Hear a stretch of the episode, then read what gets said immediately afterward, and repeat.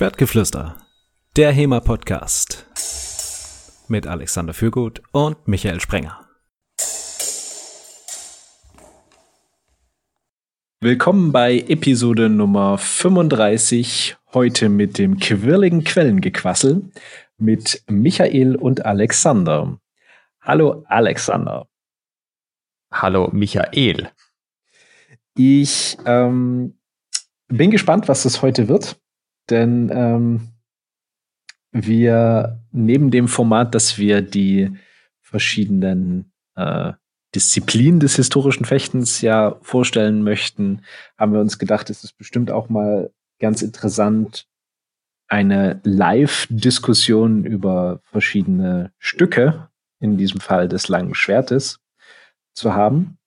Und haben ganz klassisch hier den Zornhau heute ausgewählt. Jetzt muss man ein bisschen in der Geschichte zurückgehen, ähm, nämlich an die Anfangsjahre der HEMA-Zeit, als jeder Verein und in jedem Verein eigentlich auch jeder Trainer und irgendwo auch natürlich jeder Fechter seine eigene Interpretation hatte von einem Stück, die wiederum äh, die beste war, die es überhaupt gab. Und es natürlich Sehr schön man, man natürlich ähm, diesen Sachverhalt auch in aller, in die, in die Welt hinaustragen musste. Ähm, denkst du, da hat sich heute äh, so ein bisschen was geändert? Das, in welchem Aspekt von den genannten? Ähm, dass wir, ähm, wie wir heute mit unseren Interpretationen umgehen, ist das anders, als wir das früher gemacht haben? Oder werden wir uns jetzt hier gleich eine Stunde lang richtig hart anhaten, was äh, das für ein Bullshit TM ist? Also diese Diskussionen wurden ja vor allem im Netz geführt. Und das Problem früher war, dass es nicht so viele Möglichkeiten gab, sich zu treffen. Und wenn man sagt, lass uns das doch mal kurz ausprobieren, dann klären sich sehr viele Sachen relativ schnell. Und selbst die größten ähm, Besserwisser werden ein ganzes Stück bescheidener, wenn das dann beim Ausprobieren nicht so gut klappt, wie sie das dachten, dass es, dass es geht. Und die Möglichkeiten hatte man früher nicht so. Und dementsprechend haben sich die Leute Tage und Wochen lang in irgendwelchen Internetforen über Details gezofft, die innerhalb von 20 Minuten geklärt hätten, äh, hätten geklärt werden können, wenn man das live vor Ort gemacht hätte. Also das hat sich schon geändert. Und äh, ja, das sind schon auch äh, einige Leute ein bisschen entspannter geworden dadurch oder einige Diskussionen. Das, ähm, ja, ist nicht mehr ganz so, ganz so emotional belastet, habe ich den Eindruck. Wie ist deine Prognose für die heutige Podcast-Folge? Mm, ich glaube, also ich könnte mir vorstellen, dass wir uns bei den meisten Sachen relativ einig sind, dadurch, dass wir ja auch ähnlich trainieren. Also wir trainieren zum Beispiel ja mit Schutzausrüstung, wir äh, fechten ja auch kompetitiv und so. Das sorgt für eine gewisse Annäherung der eigenen ähm, Ideen, wie irgendwas aussehen kann. Wenn wir jetzt jemanden hätten, der in eine ganz andere Richtung geht ähm, von seinen Interpretationen, wäre das wahrscheinlich mehr ähm, Konfliktbedarf. Aber gucken wir mal, das äh, wäre ja nicht die erste HEMA-Diskussion, die sich an Kleinigkeiten eine Stunde lang aufhängt. ähm, unser, was wir heute machen, ist, äh, dass wir den Zornhau ähm, quasi einmal durchgehen und zwar äh, mehr oder minder so, wie man das vielleicht bei einem, bei einem Workshop bekäme, wenn jetzt ihr zum bei einem, einem, einer Veranstaltung fahrt und dort gibt es einen Workshop zum Zornhau. Und ähm, so ungefähr wird wahrscheinlich hier diese äh, Stunde jetzt mit uns ablaufen. Ähm, zunächst sei gesagt, wir wollen auch so ein kleines bisschen beleuchten, Zornhau in der, äh, ich sag mal, Oldschool-Lichtenauer Tradition und dann auch in späteren Quellen äh, allen voran Joachim Meyer. Was ist, wie ist es mit der Bezeichnung? Ähm, meinen die das Gleiche? Wo sind die Unterschiede? Aber das wahrscheinlich ja, und, ein bisschen am Rand. Hm? Und vor allem haben wir echte Bücher in der Hand. Ich, ich, Moment, ich raschel einmal kurz. Ich weiß nicht, ob man das hören kann in der Aufnahme. Ich habe ja auch so ein wunderbar rotes Buch von einem gewissen Dirk Hagedorn. Ich glaube, den hatten wir auch schon mal im Podcast. Ja, und sogar ja. das Buch hat man auch besprochen. Also ganz oldschool, ja, so richtig mit Sachen in der Hand. Wir sitzen ja vor den Rechnern, wir hätten das natürlich auch digital aufmachen können, aber ähm, das gibt den ganzen Diskussionen auch so eine gewisse Würze, wenn der andere jederzeit mit dem Buch ausholen und einem eine Watschen geben könnte. eine digitale Watschen. Falls ihr dieses Buch nicht habt, seid ihr natürlich angehalten, es euch zu besorgen von dem VS Books Verlag. Ihr unterstützt damit einen großartigen ähm, sag mal, Macher der, der HEMA-Szene.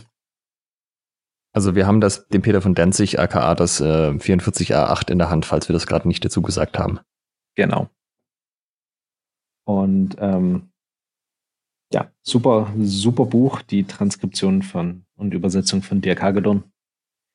Das nochmal als kleine äh, Werbeeinlage. Wir haben übrigens Feedback bekommen, ähm, das vielleicht nochmal, dass äh, Soweit so cool, Schwertgeflüster, alles ganz nett, aber wir würden uns doch das ein oder andere Mal zu sehr selbst beweihräuchern. Ähm, das liegt nur daran, natürlich ein, einerseits sind wir die besten, größten Fechter, die die deutsche HEMA-Szene zu bieten hat. Und ja, äh, äh, mach, mach mal den Monolog weiter. Und ähm, Gleiches gesellt sich zu Gleiches gesellt sich zu Gleichem. Aus diesem Grund seid ihr natürlich auch die besten und großartigsten Hemaistinnen und Hemaisten. Und deshalb hört ihr eben diesen Podcast. Natürlich haben wir auch entsprechend nur die Großen der Großen äh, als Gäste bei uns im Podcast. Ich komme jetzt drauf, weil äh, wir natürlich Dirk Hagedorn, einen der ganz Großen, auch schon hier hatten. Und wenn ihr ähm, euch fragt, wie man diese Schrift denn lesen soll, dann empfehlen wir euch ähm, das Schwertgeflüster Special, in dem der Sorcerer Dirk Hagedorn ähm, die Zedel vorliest. Ganz großartige Folge. Also wir meinen den Mittelhochneu äh, Mittel, äh, sorry, frühneuhochdeutschen Teil des äh, Fechtbuches, den äh, modernen Deutschen können hier, denke ich, alle lesen das nochmal äh, dazu. Ihr seid die Größten. Und ähm, ja. Was wollen wir heute machen? Zornhau Ort. Wir sind hier schon wieder leicht äh, abgedriftet. Zehn Minuten Blödsinn erzählt. Ähm, jetzt habe ich schon gesagt, jetzt habe ich Zornhau Ort gesagt, ne? Uh, spannend, ja. Ähm, für mich ist das vielleicht der erste, der erste interessante Punkt. Für mich ist das die eigentliche Technik. Also ich finde, wenn man nach dem Oldschool Lichtenauer geht, kann man Zornhau und Zornhau Ort nicht wirklich voneinander trennen, sondern für mich ist das eine Technik. Ähm, vielleicht sollten wir vorher noch mal kurz ähm, erklären, was denn Zornhau und was Zornhau Ort sind. Magst du es mal machen? Also äh, diese Unterscheidung kommt halt daher, also hier in der Text steht drin, äh, wer der Oberhaut Zornhaut dem traut. Also da wird der Zornhaut quasi wie so, so ein Eigenbegriff genannt. Und dann im Text selber drin, also in der Glosse steht dann, merkt der Zornhau bricht mit dem Ort alle Oberheue und ist dann nichts anderes, wenn ein schlechter Bauern schlägt, also nichts anderes als ein schlichter Bauernschlag. Und ähm, das hat früher zu vielen Diskussionen geführt, ob denn jetzt der Zornhau-Ort und der Zornhau das gleiche sind. Im Wesentlichen war die Diskussion der Zornhau-Ort ganz klar als Stich beschrieben. Ja, also ich schlag zum Schwert des anderen, stechen da ins Gesicht. Und die andere Theorie war dann, und der Zornhau, das ist quasi, da treffe ich dann direkt den anderen. Ja, also so die, das war quasi eine Idee, dass ich den Zornort schlage zum Schwert, dann dem anderen ins Gesicht steche mit meiner Spitze und der Zornhau, also ohne Ort, das ist dann quasi zum Kopf direkt geschlagen. Das war so ein bisschen die Idee.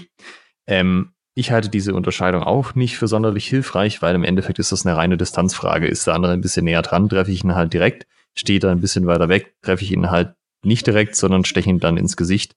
Ähm, da würde ich sagen, ähm, ja, muss man ein bisschen Flexibilität mitbringen, weil das wäre auch ein bisschen albern, wenn diese Technik, die als allererste ja auch im Manuskript genannt wird, nur in genau einer Distanz funktionieren würde. Denn wenn man ein bisschen weiter, ein bisschen näher dran steht, ein bisschen weiter weg steht, dass dann auf einmal alles nicht mehr geht, erscheint mir ein bisschen arg unplausibel.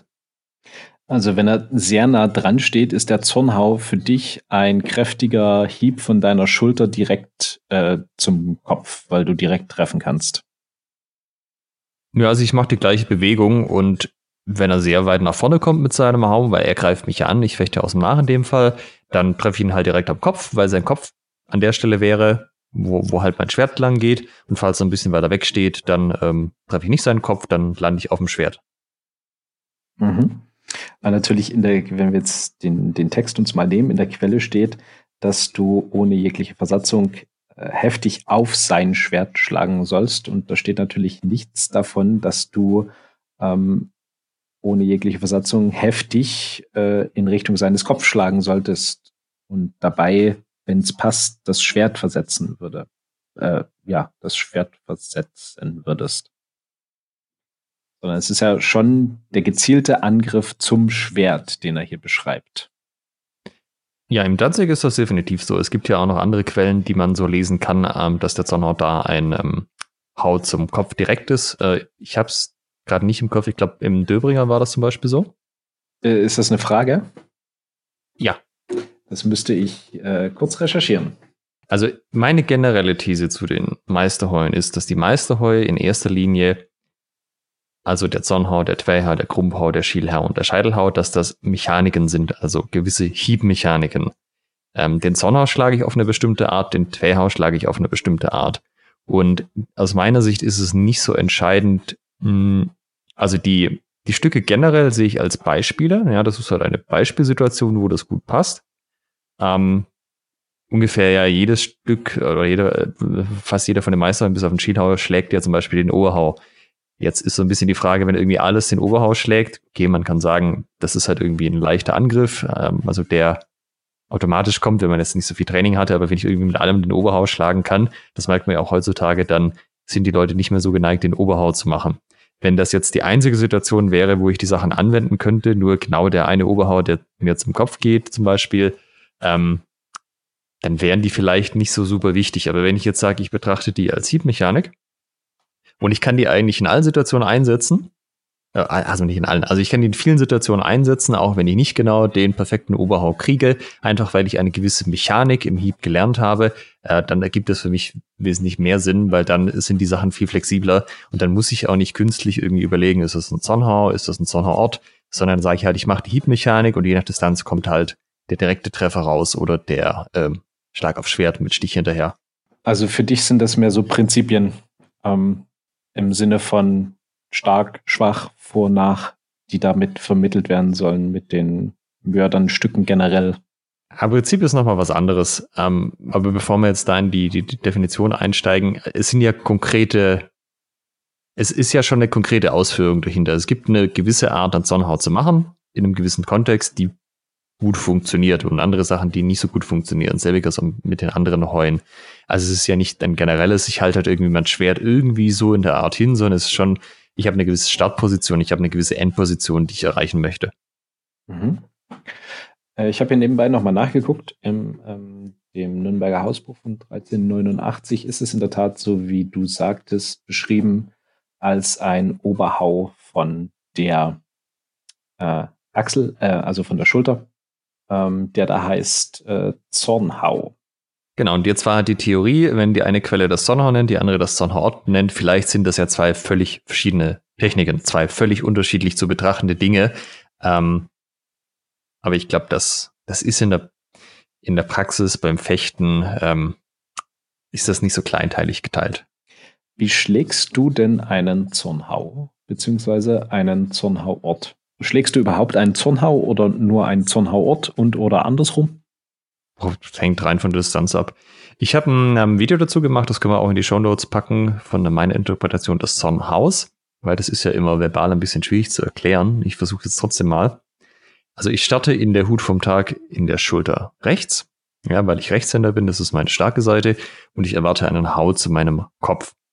Und ja, im Endeffekt, also im Endeffekt sage ich jetzt das gleiche, was in der Quelle schlägt. Du schlägst halt von rechts oben von der Schulter auf das Schwert des anderen, sodass die Spitze ungefähr in Richtung seines Gesichtes zeigt. Also die kann ein bisschen zur Seite ausleiten, das ist kein Problem, aber so, dass man halt, wenn man angebunden hat ans Schwert des anderen, möglichst schnell wieder die Spitze ausrichten kann auf das Gesicht des anderen oder vielleicht auch den Hals oder die Brust, je nachdem, wie die großen Verhältnisse zum Beispiel sind.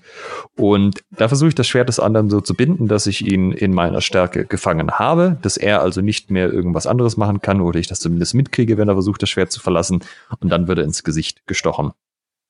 Und ja, im Wesentlichen, ich kann das von relativ weit weg machen, also so, dass ich dann, wenn ich angebunden habe, doch noch ein ganzes Stück mit überwinden muss, bis ich tatsächlich mit dem Stich den anderen treffe. Oder ich mache das halt relativ knapp, dass ich knapp vor seinem Gesicht rauskomme und dann ähm, quasi nur so, so nah wie möglich rankomme und dann noch den Stich machen muss. Oder wenn ich sage, das ist auch schon zu nah dran, dann mache ich eigentlich genau das Gleiche, nur dass ich ihn dann halt direkt treffen würde. Also du machst schon einen Hieb zum Schwert, wobei dein Ort zum gegnerischen Gesicht ausgerichtet ist. Und dann entscheidest du, ob du quasi einen Stich ausführst oder wie du weitermachst. Habe ich dich richtig verstanden? Also eigentlich versuche ich in eine gewisse Endposition zu kommen. Und zwar wäre die so zwischen Flug und äh, Langort. Für Langort sind die Hände noch ein bisschen zu weit hinten in den meisten Fällen. Äh, der Flug ist es auch nicht, weil so, so nah habe ich sie nicht an meinem Körper. Aber es ist quasi, wenn er jetzt aus dem Flug einen Stich in den Langort macht, dann kommt er ja durch so verschiedene Zwischenpositionen durch. Und da im Endeffekt möchte ich hinkommen mit meinem eigenen Schwert, dass ich gut zum Stich ausgerichtet bin, also dass ich nicht ganz den Boden durchschlage, sondern die Ortbedrohung habe, dass ich dann von da aus den Gegner stechen kann. Und falls er halt näher dran ist und sein Kopf dazwischen ist, dann kriegt er halt eins auf den Schädel. Mhm. Ist es für dich eine zwei Aktionen ähm, Technik? Was meinst du mit zwei Aktionen Technik? Also wirklich der Hau und der Stich, beziehungsweise der Hau und dann der weitere Hau? Ah, das finde ich ist eine didaktische Frage. Wenn ich das Leuten beibringe, dann bringe ich ihnen das tatsächlich als zwei Aktionen bei, weil äh, wenn man sich zu sehr auf den Stich fokussiert, also auf den Treffer, dann schludert man häufig mit dem eigentlichen Anbinden, was einen schützt. Und zum Lernen mache ich das so, dass ich Leuten sage, guck mal hier, Aktion 1 ist, ich binde an, stehe safe und das ist erstmal die Voraussetzung. Und wenn das geklappt hat, dann mache ich den Stich. Wenn die Leute das allerdings lernen und mit der Zeit besser drin werden, dann werden die ähm, Abstände so kurz, dass das in der, also dass das auch wie eine Aktion quasi wirkt.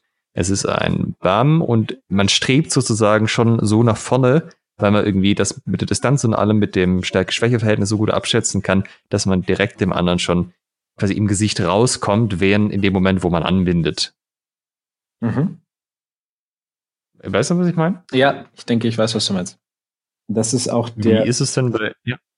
Ja, das ist der Punkt, über den ich mir äh, beim, beim Zornhau bisher immer so die, die meisten Gedanken gemacht habe.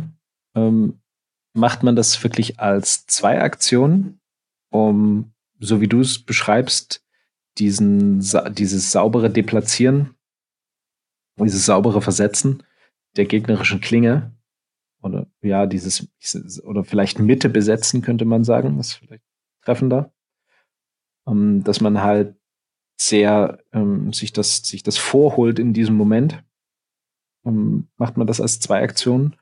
Oder macht man eine Aktion, mit der man quasi einen Stich im Endeffekt ausführen möchte, allerdings aus einer stichuntypischen Hut, nämlich der Hut vom Tag von der Schulter, wo man in jedem Fall erstmal eine Haubewegung nach vorne braucht, um den, die Waffe zum Stich auszurichten. Also wenn du das gut kannst, ist das eine Bewegung. Aber wie gesagt, zum Lernen finde ich es geschickter, das in zwei aufzuteilen. Das ist ja so ein bisschen auch zum Beispiel mit dem Absetzen. Also Absetzen heißt, ich stehe im Flug, nehme meine Hände nach oben in das obere Hängen oder Ochsen, je nachdem, wie ihr das nennen wollt, fange den Hau des anderen auf und steche ihn dann ins Gesicht. Das kann ich, wenn ich das noch nicht so gut kann, mache ich das als zwei Bewegungen. Das heißt, einmal auffahren, den Hau des anderen fangen, dass ich nicht getroffen werde und dann gucke ich mal, ob ich dann zum Beispiel noch die Distanz schließe, um den anderen zu stechen. Wenn ich jetzt aber richtig knackiges Absetzen habe, mache ich das nicht als zwei Aktionen, sondern dann komme ich dem auf halbem Weg entgegen und dann steche ich den ins Gesicht in dem Moment, also oder vielleicht sogar schon vorher, wo ich den die Bindung aufnehme, also wo ich den anderen in meinem Parierstange oder in meiner Stärke fange mit seinem Hau. Und das mache ich, weil ich so ein Vertrauen in mein Absetzen habe, dass ich sage, wenn ich das so mache, wie ich das trainiert habe, und ich springe den auf halbem Weg entgegen, kriege ich es hin, ihn ins Gesicht zu stechen und ihn aufzufangen. Aber wenn ich das noch nicht so gut kann, dann sollte ich mich auf den Selbstschutz konzentrieren, anstatt auf den Treffer. Äh, von daher, da ist es eher zwei Aktionen oder vielleicht sogar deutlich zwei Aktionen. So sehe ich das ein bisschen didaktisch mit den ganzen Stücken. Mhm. Okay. Hm, ich habe es früher auch, äh, habe ich für mich und beim Trainieren anderer viel Wert drauf gelegt, das quasi als zwei Aktionen zu haben, eben aus den genannten Gründen. Ähm, ich wüsste gar nicht, wie ich es jetzt äh, jemanden beibringen würde aktuell, der den Zornhauort vielleicht noch nicht so kennt. Ich denke mal drüber nach. Ähm, also du bist vielleicht, vielleicht du bist ja eigentlich als Trainer dafür. Ja. Du bist ja eigentlich als Trainer dafür da, komplexe Sachverhalte in einfache Regeln runterzubrechen. Ja. Und das ist halt was, wo du das vereinfachen kannst. Du vereinfachst die Bewegung an sich, indem du sie in zwei Teile zerlegst, wo man die zwei Teile separat üben kann. Und dann, wenn die zwei Teile einzeln sozusagen gemeistert sind oder gemeistert in Anführungszeichen, also wenn man in denen kompetent geworden ist, dann ähm, kann man sie zusammenfassen, indem man einfach die Abstände dazwischen kleiner macht. Und das finde ich zumindest aus meiner Trainererfahrung, ist das einfacher, wenn man die Teile einzeln schon äh, ganz gut kann. Und wenn das nicht funktioniert, also wenn sich da manche Leute noch mit schwer tun, kann man das ja noch weiter in einzelne Teile zerlegen. Zum Beispiel, dass man die Endposition einzeln übt, dass man die Stadtposition einzeln übt, solche Dinge. Mhm. Ich finde eben ein wichtiger Aspekt ist, dass wenn du eine Aktion durchführst, die allermeisten, ungefähr alle Lichtenauer Stücke, die wir jetzt in der 44, also ich nenne es jetzt mal ganz dreist Lichtenauer Stücke, die wir in der 44.8 zum Beispiel äh, Peter von Danzig beschrieben haben, zielen darauf ab, Schaden zu machen. Also zielen darauf ab, meinen Opponenten in irgendeiner Form mit Hiebstich oder Schnitt äh, zu treffen und ihm, wenn ich ein scharfes Schwert benutze, zumindest ähm, einen Schmerzensschrei zu entlocken.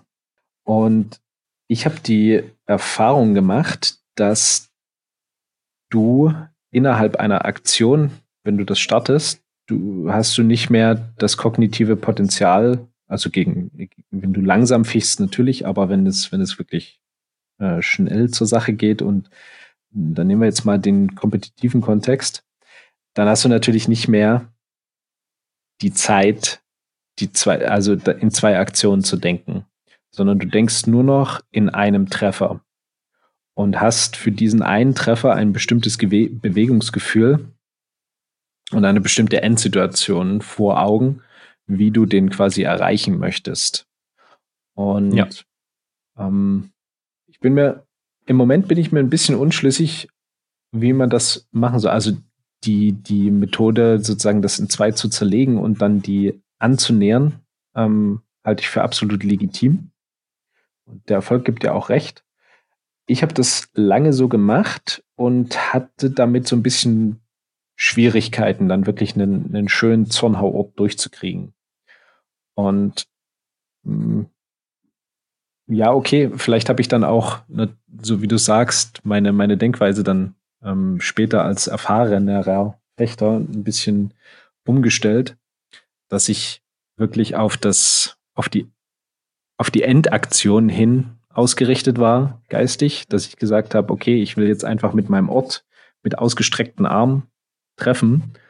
Und habe die Bewegung dann zwischendurch so gestaltet, dass eben die Klinge des Gegners ähm, zumindest gefangen wird. Also bei mir sieht das ja, das ist ja auch. Sorry. Nee, erzähl. Äh, das ist auch das, was ich mache. Ich visualisiere quasi, wie ich den anderen treffe, in welcher Position ich da stehe. Und ich bin aber natürlich so erfahren, dass mein Körper dann schon weiß, was der Rest ist, den er machen muss. Ja. Also, genau. Ja, also ich würde auch sagen, das kann man auch in einer Stunde machen. Ja? Also wenn das irgendwie gut läuft von der Gruppe her, dann machen in der gleichen Stunde direkt den Zornhau in einem Tempo. Nur halt, ähm, wie gesagt, es kann halt äh, von Vorteil sein, das irgendwie mal zehn Minuten in der einen oder anderen Variante zu machen. Und ähm, wir wollen über die Quelle reden. Wenn ich die jetzt nochmal zur Hand nehme, steht ja hier drin, ähm, wenn du zufällig zu ihm kommst und er dir von seiner rechten Seite oben zum Kopf schlägt, schlag auch du von deiner rechten Seite von oben ohne jegliche Versatzung gleichzeitig heftig auf sein Schwert. Ist er dann, weich am Schwertstoß mit dem Ort geradeaus lang auf ihn ein und stich ihm zum Gesicht oder zur Brust, setz ihm so an. Und äh, ich lese nochmal auf äh, früher Neuhochdeutsch. Also hau auch du von deinen rechten Seiten von oben an alle Versatzungen mit ihm zorniglich ein auf sein Schwert. Ist er dann weich am Schwert, so süß, setz ihm den Ort Gericht vor sich lang ein und stich ihn zu dem Gesicht oder zur Brust, so setz ihm an. Also das liest sich hier schon deutlich so, als wären das zwei Aktionen, weil es ist ein, ich schlage ihm äh, ohne Versetzung heftig auf sein Schwert und ist er dann weich am Schwert. Und ja, wenn ich jetzt zum Beispiel davon ausgehe, ich prüfe das irgendwie, also ich brauche einen Moment, um mir das zu überlegen, ist er jetzt weich oder nicht, dann steche ich ihn und sonst nicht. Das klingt schon so, als wären das zwei Aktionen hier. Mhm. Das heißt, ich habe gerade noch mal ein bisschen weiter gelesen. Also danach kommt ja das oben abnehmen und das Winden. Mhm. Und in der Tat beim Winden kommt dann, also das, das oben abnehmen ist dann immer noch der Teil, äh, du schießt den Ort lang raus zum, zum Gesicht oder zur Brust. Und wenn er das dann bemerkt, dann nimmst du oben ab. Und beim Winden, da äh, schreibt der Schreiberlink dann aber in der Tat, wenn du einen Zornhau, also keinen Zornhauort, sondern nur einen Zornhau zu ihm schlägst, den er versetzt und dann stark mit der Versatzung am Schwert bleibt. So bleib auch du mit deinem Schwert stark und so weiter und so fort. Und dann geht's weiter. Ähm, das spricht natürlich für die Zwei-Aktionen-Theorie, dass du zur Waffe schlägst, fühlst und dann weiterarbeitest. Allerdings. Ähm, das spricht für. Ja. Allerdings äh, tue ich mich dann eben, ich habe versucht, das jahrelang so zu trainieren und ich tue mich dann äh, sehr schwer damit, das in zwei Aktionen zu untergliedern. Also ich würde, ich würde immer einen Zornhau-Ort machen und wenn, wenn der eben nichts wird, weiterarbeiten. Aber ich würde sozusagen immer versuchen, den, den Zornhau erstmal irgendwie nach vorne gezielt ähm, äh, auszuführen. Ja, vor allem, also die Frage ist ja auch bei den Folgestückchen, dieses, wenn du mit dem Zornhau zu ihm schlägst, also hat er jetzt einfach den Anfangsteil weggelassen, dass der andere den Oberhaut zu mir schlägt und ich den Sonnenhau dann dagegen schlage? Oder ist das jetzt ein, ich bin tatsächlich im Vor und starte quasi meinen Angriff mit dem Zornhau? Weil das erste Stück ist ganz klar, ja, da bin ich im Nach, der andere schlägt den Oberhaut zu mir. Aber was ist denn jetzt hier, ja? Bin ich jetzt auf einmal im Vor oder wurde einfach der erste Teil weggekürzt, dass der andere den Oberhaut zu mir schlägt, den ich dann Zornhaue? Wie ist denn deine Vor-Nach-Theorie beim Zornhau? Also das ist ja ein super spannendes Thema, denn rein formal, wenn man so diese, diese Bücher liest, äh, wo diese Stücke von einem gewissen Johannes Lichtenauer niedergeschrieben sind, dann bekommt man das so das Gefühl und vor, vor, vor und voll aufs Maul und richtig auf die Mappe und dann zack, Ende Gelände. ähm, und dann hast du hier so eine Stücke, wenn er zu dir kommt und wenn er dir Oberhaut und dann, dann hat man so das Gefühl, dass hier alles so aus dem Nachbeschrieben ist, was aber eigentlich nicht so richtig passt. Wie ist da? Hast du eine Wild Theory dazu? Naja, also dieses sei immer im Vor ist ja auch zum Beispiel im 44a8 nicht in der Form drin. Das ist auch aus dem Döbringer bzw. Nürnberger Hausbuch. Da ist ja diese ganze, dieses Ganze und dann sei im Vor und das Vor ist eh das Allerbeste drin. Aber hier taucht das gar nicht auf. Und rein von dem, wie die Stücke aufgebaut sind, würde ich sagen, beim Danzig ist es nicht so, dass das vor bevorzugt wird. Im Gegenteil, viele von den Stücken, wenn nicht sogar die meisten, starten aus dem nach. Eigentlich sind die, ich überlege gerade, eigentlich die meisten Stücke aus dem Vor sind halt, ich breche die Huten und da mache ich was aus dem Vor und das Ansetzen. Die ganzen anderen Sachen, die beschrieben werden, sind aus dem Nach. ähm, ja, also von daher, ich sehe da keine starke Präferenz für das Vor tatsächlich. Also weil es ja auch explizit nicht drinsteht, dass du irgendwie immer im Vorfechten musst. Ähm, jetzt ist es ja so, es gibt ja unterschiedliche Typen von Fechtern. Manche sind halt sehr aggressiv und sehr stark im Vorwärtsgehen und andere halt nicht. Und wenn du jetzt zwei aufeinander lässt, die beide so ein starkes, aggressives Vorwärtsgehen drauf haben und beide aus dem Vorfechten müssten, ist das meistens kein besonders schönes Fechten, weil das hakelt halt so Doppeltreffer. Also das kann es ja irgendwie nicht sein, dass ich mir das vorhole äh, um, um jedes, jede, also um jeden Preis. Beziehungsweise ich kann mir das vor schon holen, aber auch da muss ich manchmal ein bisschen ähm, geduldig sein. Also dass ich dann zum Beispiel hergehe und halt äh, Aktionen so ausführe, dass ich irgendwann die Chance erhalte zuvor. Das muss nicht heißen, dass ich wie ein Verrückter nach vorne renne und einfach alles mache, was mir gerade so einfällt, hauptsächlich bleibt irgendwie in Bewegung und ich agiere aus dem Vor. Also das war eine Zeit lang auch so eine Theorie, die die Leute hatten, aber das hat einfach auch nicht gut funktioniert. Also das habe ich nicht gesehen, dass das irgendwie bei Leuten geklappt hat. Aber es steht natürlich auf Folio 12 Recto in der 44a8 das vor. Du sollst ihm stets zuvorkommen. Also Seite 35 im Buch. sollst ihm stets zuvorkommen, sei es mit einem Hieb oder Stich. Wenn du ihm mit einem Hieb zuvorkommst oder wenn du siehst, dass er dir versetzen muss, arbeite indes geschickt in der Versatzung vor dir mit dem Schwert oder wende andere Stücke an. So kann er nicht erfolgreich angreifen. Also das interpretiere ich schon, dass du dir das vorholst, ähm, Klingenbindung und quasi du hast geistig und aktionsmäßig den die halbe Sekunde Vorsprung. Mm, ja, aber das, also ich würde das als Empfehlung sehen, von wegen, es ist gut, wenn du das hinkriegst, das zu machen. Das ist aber kein, also zumindest lese ich das so, kein auf Teufel komm raus, musst du auf jeden Fall immer das vorhaben, weil ähm, dann würde ja im Nach irgendwie auch drinstehen, dass das Nach total blöd ist. Aber das steht nicht drin. Da steht da drin, naja, das Nach sind halt die Brüche gegen die Stücke und Hiebe, die man gegen dich richtet. Und wenn er dir mit dem Hieb zuvorkommt und du ihn diesen versetzen musst, so arbeite ihn das mit deiner Versetzung geschickt mit dem Schwert zu der nächsten Blöße, so brichst du ihn seinem Vor mit deinem nach. Also, so ja, wenn du das vorkriegen kannst, dann äh, hol dir das, aber wenn das aus irgendwelchen Gründen nicht klappt, hier sind die Sachen, wie man aus dem Nach wieder ins Vorkommt. Also, man muss es so sehen. Ich muss das Vor zumindest kurzzeitig haben, um einen Treffer zu setzen. Äh, also, um einen Treffer zu setzen, indem ich keinen Gegentreffer kriege. Weil ich, sobald ich ja dich treffen könnte oder dich ähm, treffe, habe ich ja in dem Moment das vorgehabt. Im Zweifelsfall hatten beide gedacht, sie hätten das vor, aber es ist ja wahrscheinlich, dass ich da das vorhatte, vor allem wenn ich dann keinen Gegentreffer kassiere. Das heißt, das muss schon irgendwann dieser Zeitpunkt da sein. Und wenn ich jetzt zum Beispiel den Oberhau ähm, mache und der andere schlägt einen Sonnenhau zu mir, in dem Moment, wo ich den Oberhau starte, dann bin ich im Vor.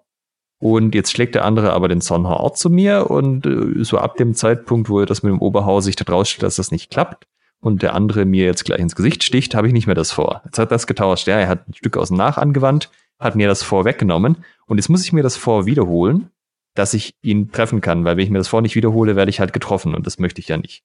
Also äh, zu irgendeinem Zeitpunkt muss ich schon im Vor sein, um einen Treffer zu setzen, das ist schon so. Aber das heißt nicht, dass das immer und die ganze Zeit und auf jeden Fall durchgängig so sein muss. Ich habe aber die Erfahrung gemacht, dass wenn ich jetzt mich hinstelle und warte, dass mir einer oberhaut, damit ich ihm Zornhauort einschießen kann, dann äh, trifft er mich und ich treffe ihn nicht. Ähm, oder sie. Daher habe ich, also ich persönlich habe einen etwas vorlastigen Fechtstil. Ähm, äh, ich gebe dir natürlich recht, da kommen interessante Gefechte raus. Also ich habe zum Beispiel beim äh, Trainingslager äh, waren auch ein, also anders gesagt, dass jemand wirklich einen sehr aggressiven Vorfechtstil hat, kommt nicht so oft vor. Die meisten Fechter sind eher so ein bisschen auf Distanzmanagement und Abwarten und ähm, so, ja, so, so ein sich die, die ähm, Sache die meisten aus. Fechter auf dem, die meisten Fechter auf dem Trainingslager, oder? Ähm, ja, und auch äh, so nehme ich auch die Turnierszene wahr. Also die, die meisten Wettbewerbe in Deutschland und eigentlich auch im Ausland. Also in den seltensten Fällen kommt mal einer wirklich vom Startpunkt vor und äh, versucht ja direkt eins auf die Mappe zu hauen. Und ähm, ja, beim, beim Trainingslager habe ich dann ähm, ein, ein freies Gefecht gemacht mit dem äh, lieben Björn. Und der Björn ist jemand, der vom Startpunkt aus auf äh, einen zukommt und einem einen Oberhau reinziehen möchte. Und äh, ich bin das auch. Und ich gebe dir recht, dass da nicht unbedingt die allerschönsten Treffer bei rausgekommen sind. Allerdings ist es auch etwas, äh, was ich als, ähm, also wenn mir jemand zuvorkommt, wenn, wenn ich ihm nach bin, das empfinde ich als extrem unangenehm. Also ähm, so dieses, dieses Zurückweichen. Ähm, ich, ich bin mir auch nicht sicher, ob das an, an dieser Stelle die, die zielführendste Aktion gewesen wäre. Ähm, oder ob ich nicht vielleicht damit, dass ich einfach voll versuche gegenzuhalten und eben noch eine Schippe draufzulegen, vielleicht dann doch die besten Überlebenschancen gehabt hätte in einem Ernstkampf.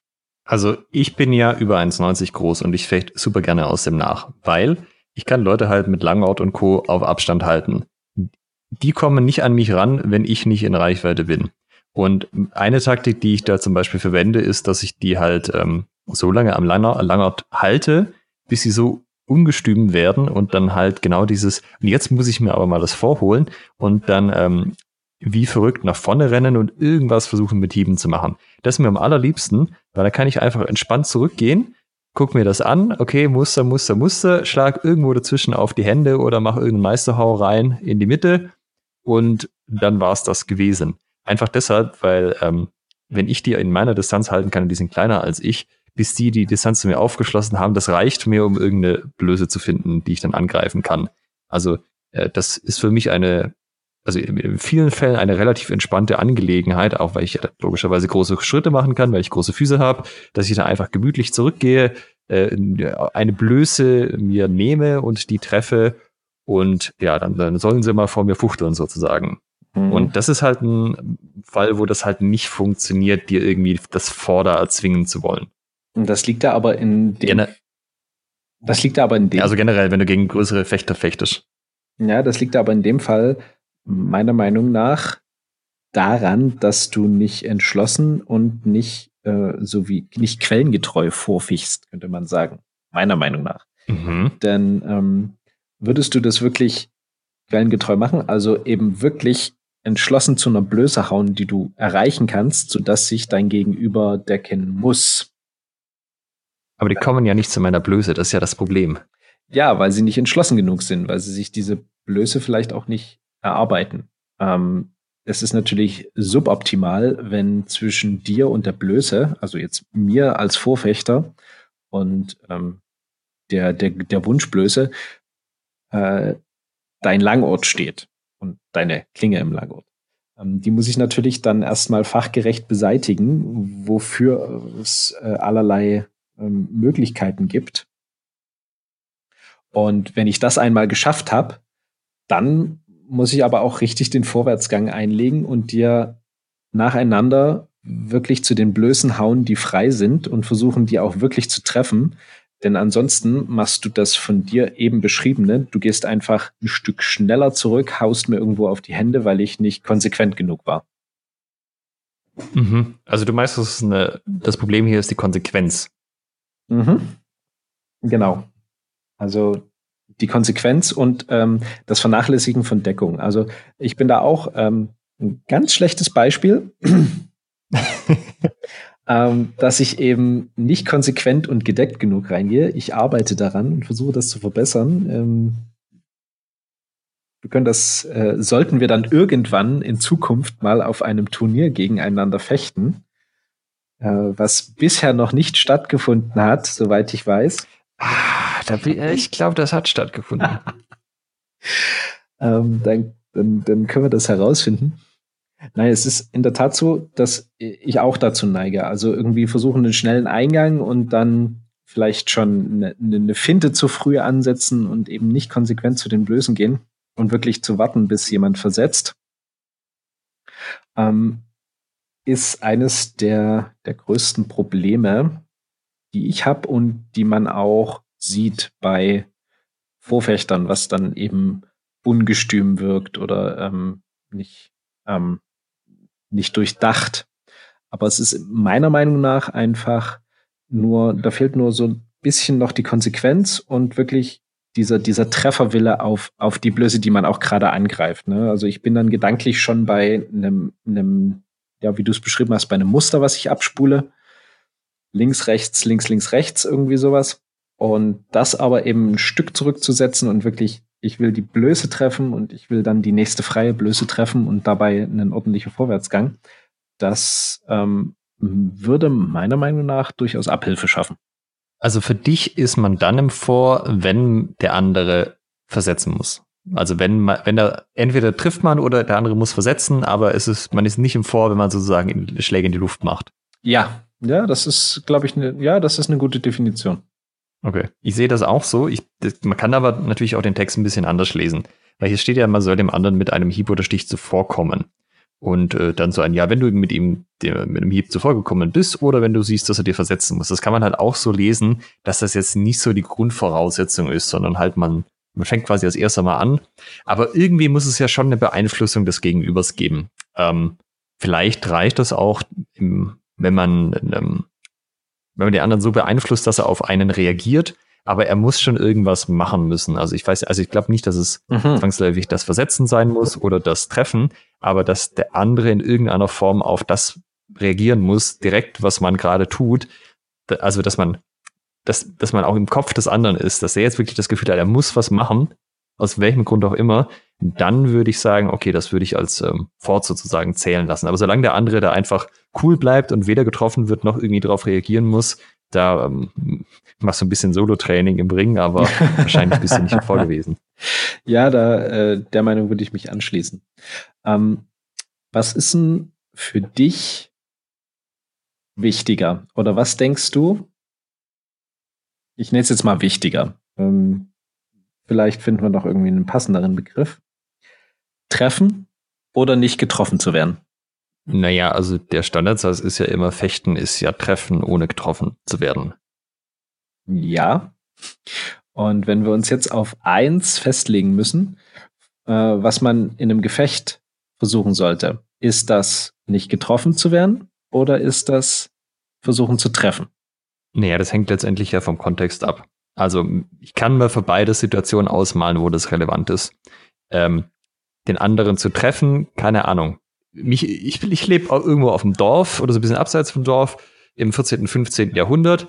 Irgendjemand überfällt meinen Hof äh, und will meine Frau abmurksen. Da ist es äh, wichtig, dass ich den quasi kalt mache, dass der keine Bedrohung mehr darstellt. Das kann zu Lasten meines äh, Selbstschutzes gehen, wenn ich irgendwie Familie und Kinder verteidigen muss. Ja, also das ist sozusagen die geschichtliche Herleitung.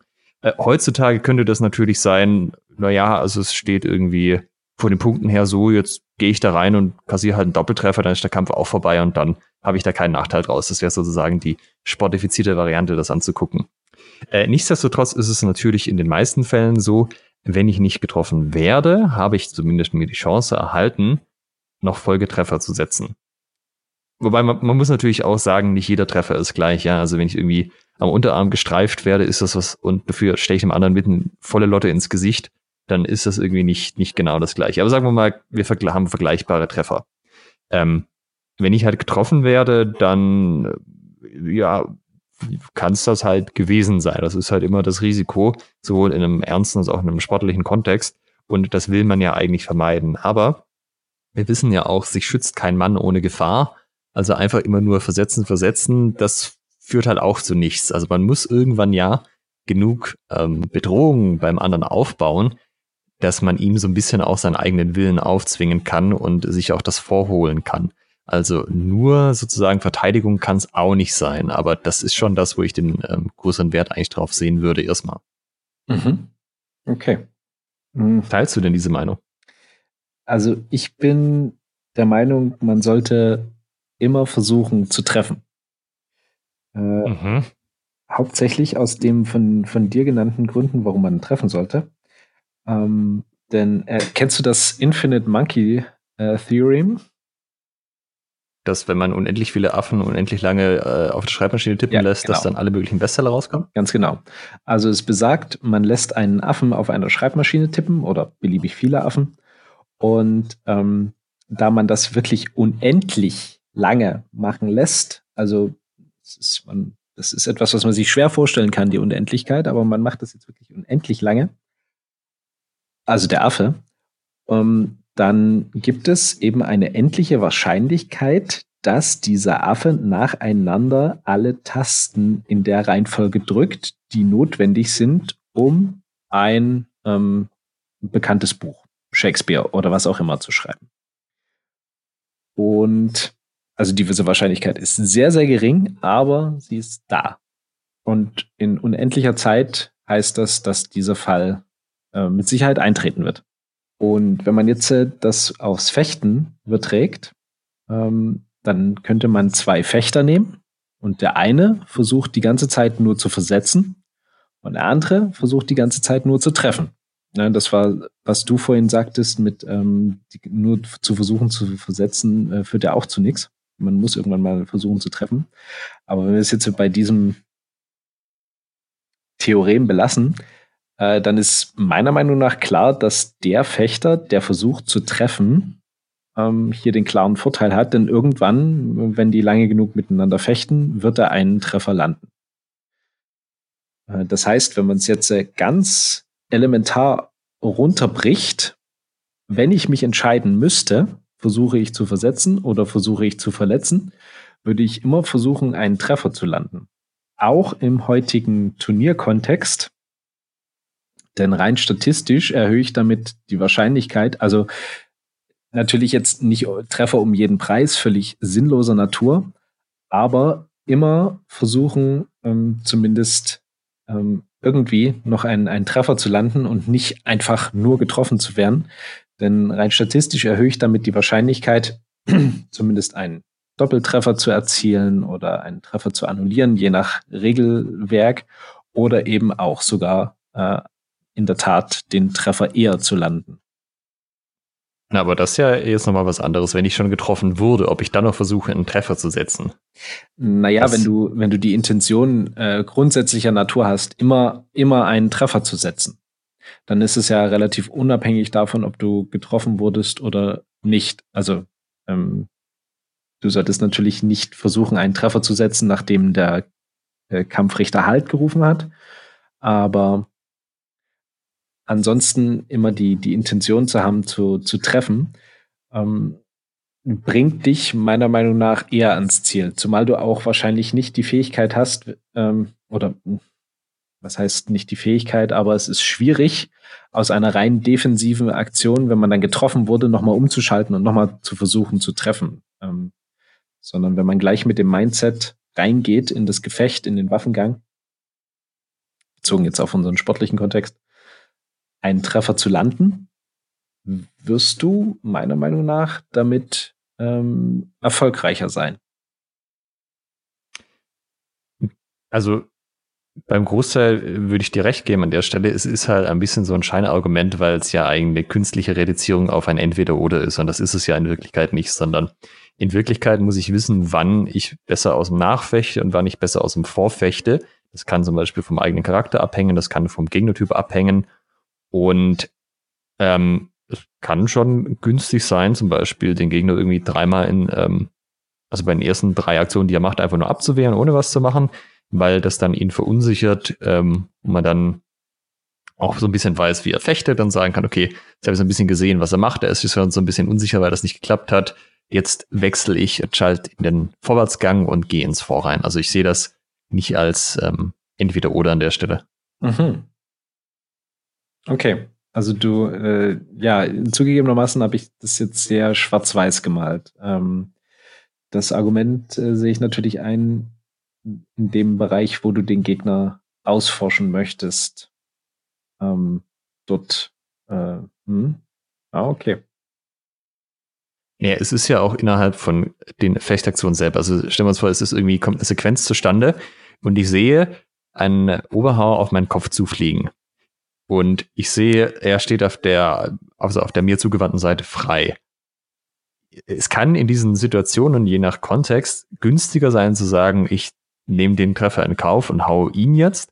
Oder es kann günstiger sein zu sagen, ich weiß zum Beispiel, der fechtet irgendwie immer so drei Aktionen und dann ist Schluss. Das ist jetzt die dritte Aktion. Die wehre ich jetzt noch ab und dann setze ich aber einen sauberen Treffer, wo er mich nicht mehr erreicht, weil ihm dann immer nach dem dritten Mal, nach dem dritten Angriff sozusagen die Puste ausgeht. Also, das kann ja schon vorkommen.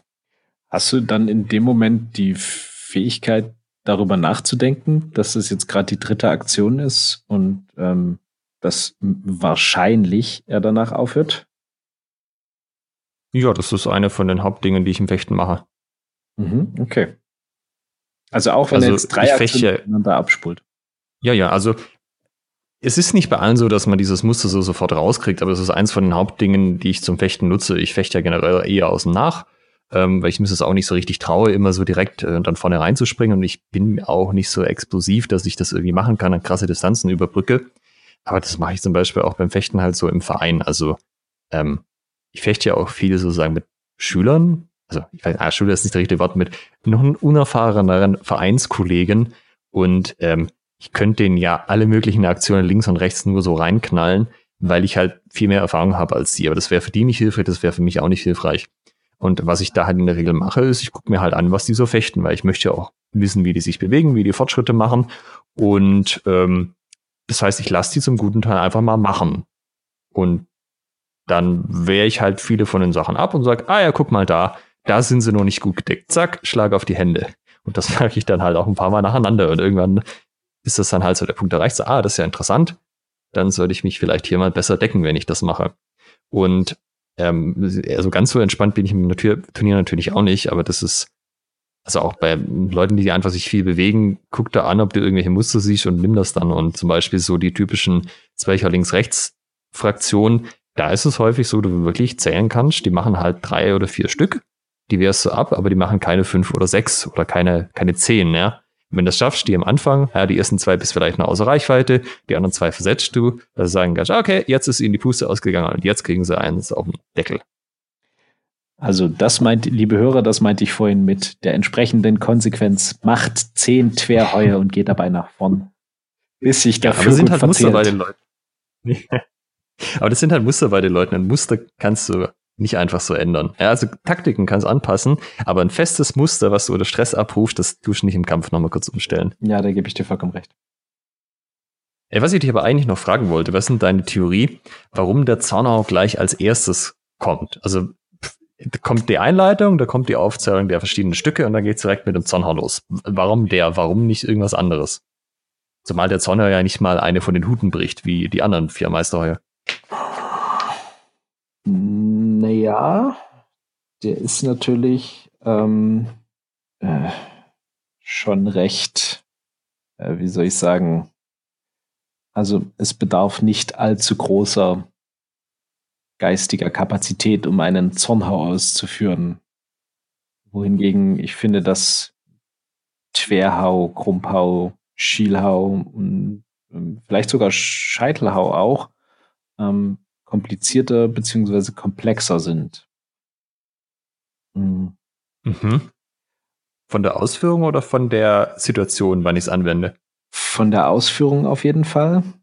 Und ähm, ja, komm, also ich finde das echt simpel. Also da kommt ja einer mit dem, mit dem Oberhau entgegen, du knallst drauf und schießt den Ort nach vorn. Also ähm, da musst du nicht zur Seite raus, du musst nicht dein Schwert irgendwie wenden, du musst nicht mit der kurzen Schneide, äh, du musst nicht irgendwie versuchen, hier über einen Albert drüber zu springen, um ihn mit dem Scheitler am Kopf zu treffen.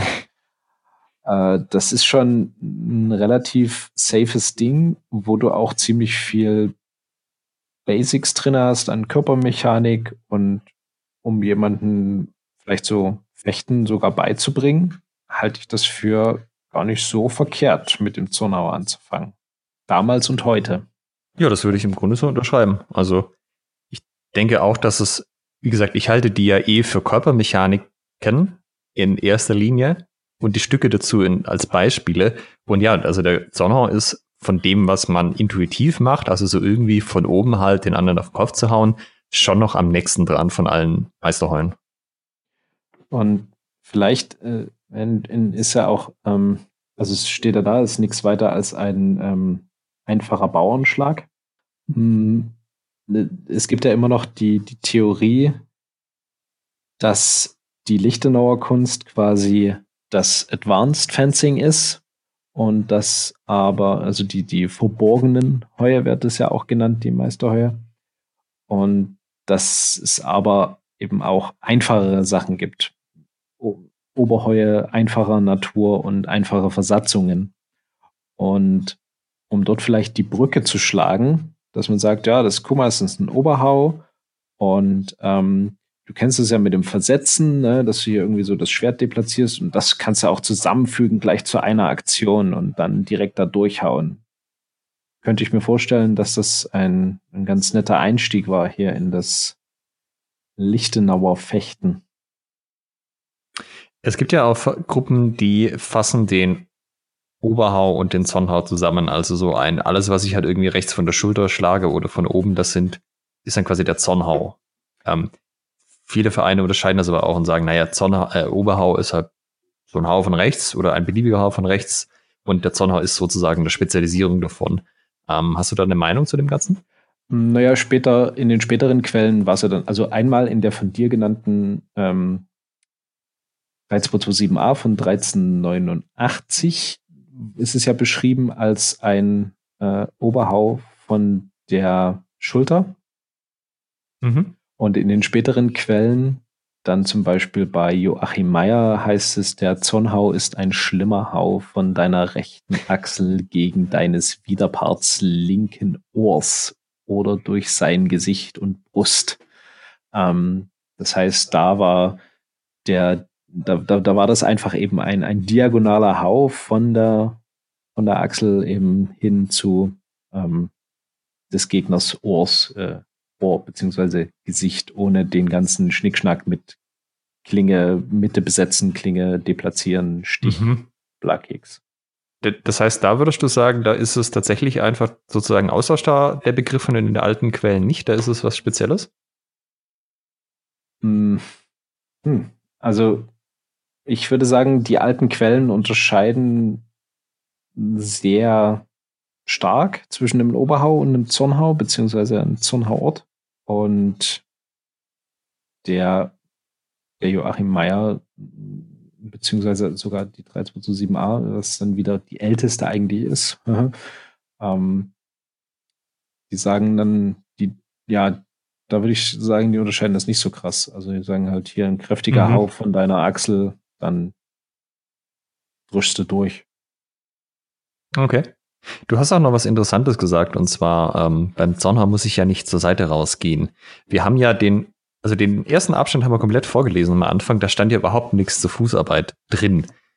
Ähm, Fußarbeit Zornhau. Wie, wann und wieso? Und warum steht das nicht im Text, was ich genau machen muss? Ähm, puh. Haben wir, haben wir noch eine Stunde? Das soll ja auch nicht einfach sein, oder? Ich finde es nett, dass wir uns am Anfang gedacht haben, ah nee, da müssen wir irgendwie Stichworte machen und so, wer weiß, ob das für eine Stunde reicht. jetzt sind wir, wir immer noch auf der ersten Seite und wir haben nicht mal vorgeblättert, sondern nur zurück. Ja, wir, sind, wir haben uns dann, wir haben uns, ja, wir haben uns ein bisschen am Vor und Nach äh, aufgehangen. Was ja auch okay ist, ist sehr wichtig. Ähm, ja, Vor und Nach ist ein Exist oder, ja, existenzieller Teil hier für den, für den Zornhau auch. Ähm, Fußarbeit ist keine beschrieben und ähm, ich mache den Hieb so, dass ich quasi dem Stich dann mit einem Schritt hinterher folge. Also normalerweise steht da mhm. drin, du sollst den Hieb machen und quasi mit einem Schritt folgen. So ist stark fechten. Ähm, ich schleuder den Hieb und den Stich nach vorn und mache dann einen Ausgleichsschritt, also so einen Follow-up-Step, damit ich wieder stabil stehe. Ähm, und ja, also ich, das, das ist so meine Variante. Ähm, wenn ich jetzt das zerlegen würde, oder ich habe die Erfahrung gemacht, wenn ich das zerlege, den Hieb, dann mache ich meistens schon bei dem Hieb einen Stich dazu und dann bei dem, bei dem Stich noch so einen, so einen Ausfallschritt nach vorn. Mhm, also deine ganz, dein Körper strebt quasi während des ganzen Zornhaus bzw. Zornhauortes nach vorne. Ja, das kann man, das kann man mhm. so schreiben. Und die Theorie, warum dazu nichts im Text steht? Also im Text steht halt, habe ich die Erfahrung gemacht, wirklich das, was relevant ist. Und wenn nichts drin steht, dann ist es im Allgemeinen egal, ob du jetzt den, den Schritt machst oder nicht. Man könnte natürlich auch sagen, ja, an anderer Stelle steht ja, dass du sowieso immer mit dem Hieb, äh, quasi mit dem, dem Hieb mit einem Schritt nachgehen sollst. Ähm, da könnte man jetzt sagen, das ist halt an dieser Stelle als gegeben gesetzt. Das setzen wir voraus. Mm, an anderen Stellen ist es explizit benannt, aber da ist dann meistens auch die Schrittarbeit ein bisschen anders. Also zum Beispiel beim Twer und beim Krumpau, wo er sagt, spring zur Seite raus. Oder ja. beim, beim Scheitelhau, wo er sagt, ähm, mach einen, einen weiten Satz, ne? so, so, so einen richtig besonders weiten Sprung nach vorn. Mhm. Ähm, das heißt, wenn es nicht beschrieben ist, könnte es sich einfach so auf die, auf die Basics beziehen. Du machst einen Hieb und einen Schritt. That's it. Mhm. Ja, würde ich so unterschreiben, beziehungsweise vielleicht ein bisschen anders formulieren. Also ich denke, wenn nichts drinsteht, dann ist es entweder situationsabhängig oder nicht so wichtig. Also nicht so, dass man da irgendwie extra Wert drauf legen könnte. So, wenn du mit dem Zaunhauer besser klarkommst mit deiner Interpretation, wenn du einen Schritt nach rechts machst, dann mach den Schritt nach rechts aber es ist keine absolute Voraussetzung dafür. Und das liegt beim Zonner ja auch dran, dass die Hüftausrichtung nicht so wichtig ist. Beim Zweicher zum Beispiel ähm, muss mein Oberkörper in Richtung meines Griffes ausgerichtet sein und mein Griff vor meinem Brustbein. Und idealerweise ist meine Hüfte auch noch in die Richtung ausgerichtet. Und ich kann den Zwerchau zumindest nicht auf eine Art und Weise schlagen, dass meine Handgelenke dabei keinen Schaden nehmen. Ne, Moment, ich sag's nochmal ohne Negation. Wenn ich einen Zwercher schlagen will, der nicht Probleme in den Handgelenken bereitet, muss mein Oberkörper, meine Hüfte in die Richtung ausgerichtet sein, in die der Zwerchau geht. Also zum Beispiel, wenn ich einen Zwerchau von der rechten Schulter schlage, dann muss ich auch mit rechts einen Schritt raus machen, dass die Hüfte so, ja, also so schräg zeigt. Und ähm, ich kann den auch ohne Schritt machen, aber dann muss ich auch immer die Hüfte mitdrehen, weil sonst geht die ganze Rotation ins Handgelenk und dann kriege ich Handgelenksprobleme. Und beim Zonner ist das aber nicht so. Das ist halt keine Kernvoraussetzung. Von daher ja, ähm, so wie es halt in dem Moment passt. Also man kann zum Beispiel die Zonner ja machen mit einem Schritt zurück, wenn man überrascht wird. Das wird dann halt nicht dafür sorgen, dass man dann super toll mit dem Stich trifft, aber sich schützen ist halt dann immer noch drin und Ortbedrohung aufbauen zum Beispiel. Ja. Hast du, äh, haben wir jetzt eigentlich ähm, alle Teile des Zornhaus, ähm, also de, anders. Wir haben jetzt nicht alle Teile des Zornhaus ähm, besprochen. Denn, also zumindest nicht des Stückes. Ja, des Stückes. Da kommt dann nämlich noch äh, das oben abnehmen. Ähm, das hatten wir vorhin angedeutet, beziehungsweise das Winden und ähm, quasi der, der Krieg, ähm, worüber wir äh, de facto wahrscheinlich eine eigene Folge machen könnten, ähm, um herauszufinden, äh, wo, wo da die Klinge rauskommt. Also es ist ein interessantes, interessantes Experiment, äh, wenn man den, ja, was wolltest du sagen? Ja, das Kapitel ist ja, oder das Stück ist ja auch sehr umfangreich. Ne? Da werden ja auch nochmal die vier Blößen erklärt. Genau. Dann noch, wie man die vier Blößen brechen soll. Das Duplieren, das Mutieren, also das ähm, ist ja, der Zauner ist ja eines der längsten Kapitel überhaupt in der Quelle drin, zusammen mit dem Treasure und den verschiedenen Ringen. Wobei man die auch als Einzeltechnik sehen kann. Und auf, auf jeden Fall verdammt cooler Shit drin. Ähm, zum, äh, der Krieg, ich wollte es noch zu Ende bringen. Also ihr könnt ein interessantes Experiment machen. Ihr äh, stellt ähm, vier Fechter, jeweils zwei äh, links und rechts von einer Trennwand auf, ähm, die miteinander Dinge tun. Und ähm, dann lest ihr von Folio 14 Verso den Krieg ähm, vor und äh, wo beschrieben wird, wo man dann sein Schwert hinwindet und durchwechselt. Äh, und dann guckt ihr mal auf beiden Seiten, was dann entsprechend rauskommt. Ähm, mit, mit Fechtern, die so ein bisschen was sich bewegen können mit dem Schwert, aber die äh, diesen, diesen Teil noch nicht explizit kennengelernt haben. Ähm, das ist eine, eine, eine sehr interessante, ähm, wie soll ich sagen, ein sehr interessanter Zeitvertreib, habe ich gemerkt. Ähm, denn gefühlt, wenn wir uns über dieses Thema unterhalten und das Leute interpretieren lassen. Es kommt bei jedem irgendwie was anderes raus. Also dass dann am Ende die Schwerter an der, an der gleichen Position sind bei zwei, zwei Fechtern, die das parallel ausführen. Die Wahrscheinlichkeit ist äh, sehr gering. Also jetzt wirklich physikalisch die, die Ausführung und der, das Verständnis des Ganzen. Ja, genau. Also es ist ein, ein, ein sehr interessant beschriebener Teil. Also ich du, du kannst auch, also ich finde, darüber kann man am, am meisten interpretieren noch heutzutage über diesen, diesen Windenteil. Ha, interessant. Weil, äh, also ich glaube, das, das Duplieren geht mittlerweile, aber das Mutieren ist ja auch so ein ewiges Thema, wie ich genau das jetzt mache und wie ich es vor allem mache, wenn es ein bisschen schneller wird und ob das nicht alles viel besser gehen würde, wenn wir mit scharfen Schwertern fechten würden. Hast du denn Erfahrungen mit scharfen Schwertern mal gemacht, also außer beim Schnitttest? Ähm, also nicht partnertrainingsmäßig mal, mal so aneinander gehalten, ja, aber jetzt nicht, dass wir wirklich Stücke damit gemacht hatten. Da könnt ihr uns auch mal schreiben, wenn ihr damit Erfahrungen habt. Ähm, das würde mich persönlich sehr interessieren, ähm, wenn ihr quasi mal Stücke ausprobiert habt mit scharfen Schwertern, ohne dabei irgendwie euren Trainingspartner verletzt zu haben.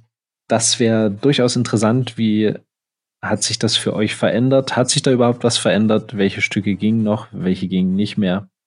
Würde mich interessieren. Schreibt an post.schwertgeflüster.de. Genau.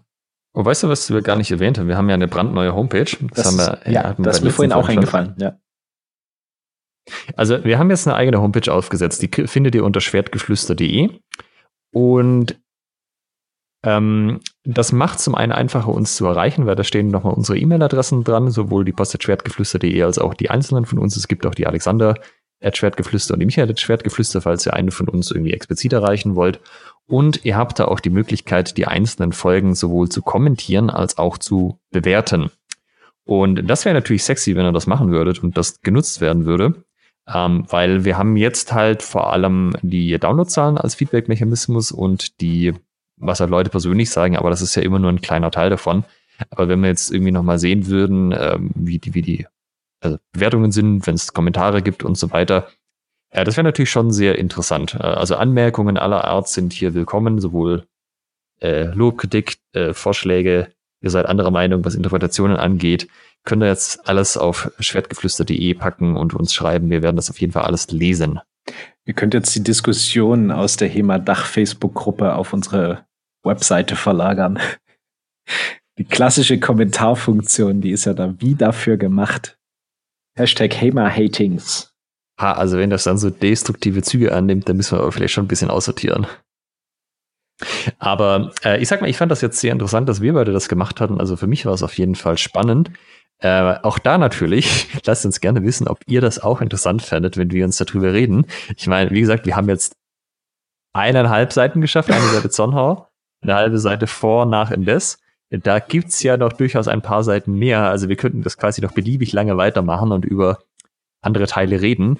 Und äh, lasst uns auch gerne wissen, ob es Teile gibt, die euch speziell interessieren. Ja, so vielleicht ist so ein, ja, jetzt die Meisterheuer, das ist ja irgendwie kalter Kaffee, aber redet doch mal über den Verkehrer und die Wendehand und irgendwie anderen abgefahrenen Sachen oder über das Ringen äh, speziell mit, mit den Techniken oder was auch immer. Auch da gerne Feedback an uns. Wir sind gespannt. Wir werden die Feedback-Mails, die Kommentare und natürlich auch die Downloads und die Bewertungen im Auge behalten.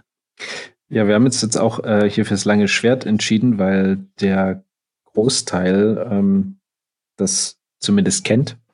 Ähm, wie Alex sagt, wir sind auch ganz fit im Ringen, also im reinen Ringen, im waffenlosen Ringen, wenn euch da Sachen interessieren. Ähm, da können wir auch mal eine Folge zu machen. Und am 1. April laden wir dann die Sonderfolge der Sparren hoch. Leuchtstücke Lignitzes. Ja. Eine gesamte Folge zum Sparren. Das wird großartig. Gut, von daher, ich, ich hatte eigentlich schon damit gerechnet. Wir waren uns eigentlich tatsächlich bei den meisten Sachen ja relativ einig. Trotzdem haben wir jetzt über viele Details äh, über eine Stunde lang geredet. Ähm, ja, das sind meistens die Gründe, warum diese Diskussionen enden, dass einem irgendwann dann die Zeit ausgeht oder die Konzentration. So auch hier. Wir hoffen, es hat euch gefallen und wir sagen bis zum nächsten Mal. Ihr seid die besten Hörer, die wir uns vorstellen können. Macht's gut. Tschüss. Ciao. In der nächsten Folge, liebe Hörer, geht es wieder um ein Trainingsthema, denn wir stellen uns die Frage, was man im HEMA-Training so alles falsch machen kann. Also, was sind die größten Fehler im HEMA-Training, aka wie kann ich meine Trainierenden erfolgreich vergraulen? Habt ihr Feedback zur heutigen Folge oder Themenwünsche? Schickt uns eine Nachricht an post@schwertgeflüster.de oder via facebook.com/schwertgeflüster. Schwertgeflüster mit UE. Wenn ihr den Podcast unterstützen möchtet, bewertet uns bei iTunes, liked uns auf Facebook und empfehlt uns euren Freunden und Feinden weiter.